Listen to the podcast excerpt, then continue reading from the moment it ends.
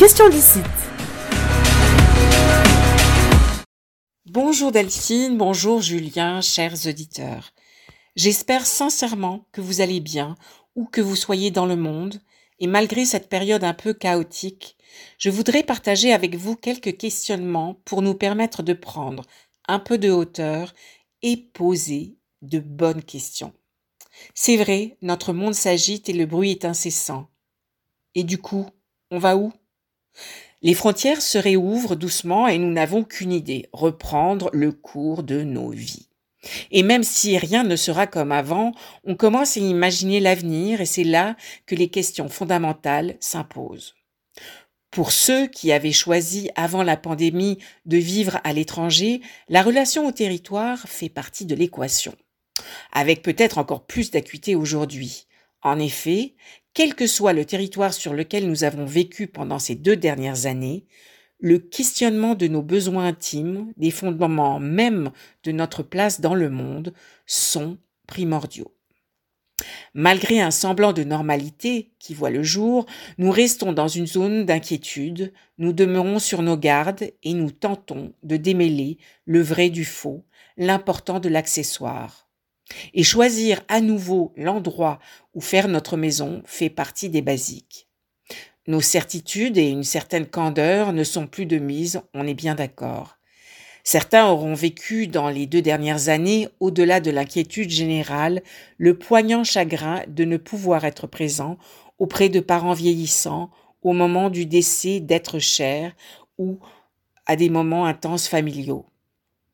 Et nous savons que le passé ne reviendra plus.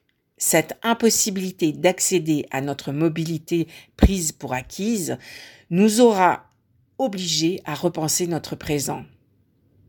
Si nous sommes si dépendants des contraintes extérieures, pandémie, avions cloués au sol, frontières fermées, du coup, on va où? Que choisit-on de vivre en sachant que le présent n'est pas garant de l'avenir? On reconsidère nos basiques, on remet en lumière nos priorités. Plusieurs Français vivant au Québec ou ailleurs dans le monde ont décidé de rentrer en France suite à la crise sanitaire.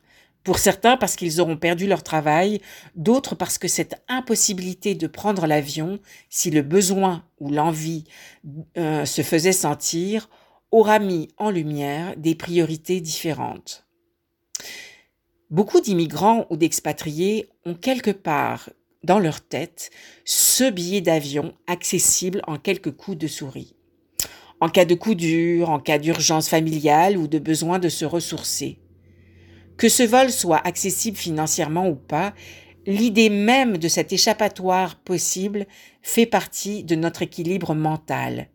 Oui, nous vivons loin, mais si jamais, on peut toujours sauter dans un avion. Or, la pandémie aura changé la donne.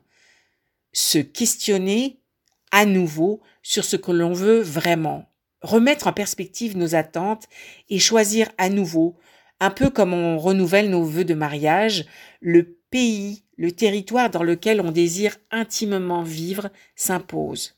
Rien ne coule plus de source. Mais justement, n'est-ce pas la chance, notre chance, d'aller à l'essentiel, de se rechoisir, de retrouver le cœur même de notre vie?